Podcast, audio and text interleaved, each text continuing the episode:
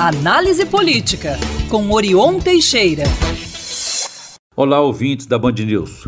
Como vimos numa análise preliminar, o bando de golpistas terroristas que vandalizou os prédios dos poderes não conta com o apoio da imensa maioria da sociedade brasileira. A maioria apoia os valores democráticos e respeita, claro, e principalmente o resultado das urnas. De acordo com pesquisa do Instituto Mineiro, Quest, numa amostra aleatória de 2 milhões e 200 mil postagens sobre a invasão à Praça dos Três Poderes em Brasília, o resultado foi que 90% das menções são de teor negativo, repudiando o ocorrido.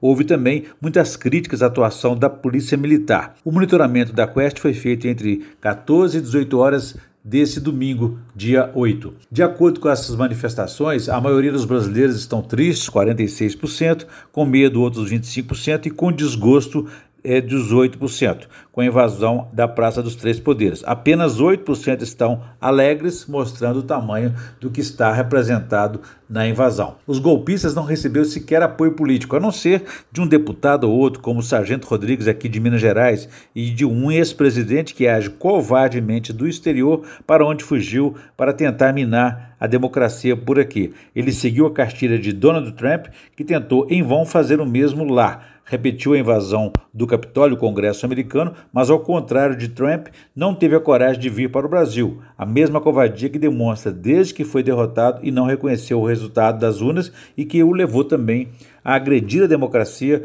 quando não transmitiu o cargo ao eleito Lula da Silva do PT.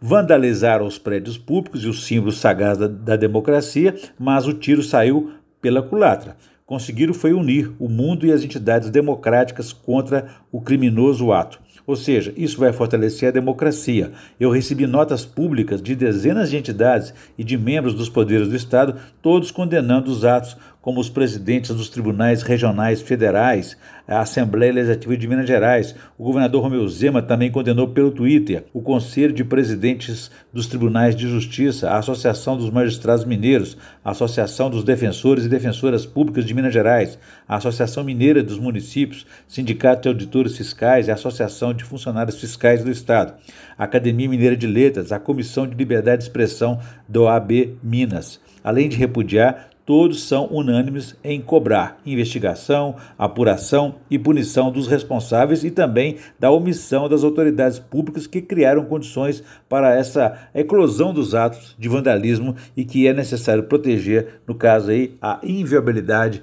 a intocabilidade dos pilares da República. É hora então da verdade, para muita gente, especialmente para o Exército Brasileiro, de demonstrar de que lado está afinal. Até então, estava se negligenciando e dando cobertura ao bando de terroristas plantados nas portas dos quartéis. E como disse o ministro da Justiça, Flávio Dino, os acampamentos funcionavam como incubadoras do golpismo.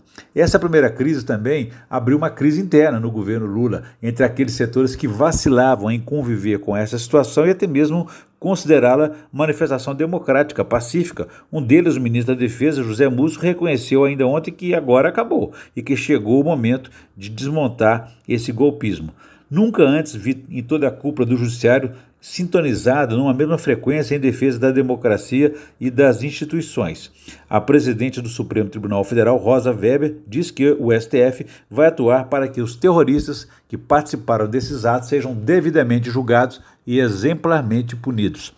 As primeiras importantes medidas foram adotadas pelo ministro Alexandre de Moraes, como o afastamento do governador de Brasília, Ibanês é, Rocha, também com o desmonte dos acampamentos e prisão e apreensão dos ônibus que levaram os golpistas a Brasília. Enfim, o tiro saiu pela culatra. A democracia é um Estado civilizatório que separa e distingue o que é barbárie e o que é pacificação social, desenvolvimento social. Bom, os movimentos sociais também definiram atos em defesa da democracia e pela punição dos golpistas. Deve acontecer logo mais tarde aí nas principais cidades do país. Aqui em Belo Horizonte, a previsão de acontecer na Praça 7. É o que eu tenho para vocês hoje. Quem quiser saber mais pode consultar meu blog no www.blogdorion.com.br. Um abraço a todos.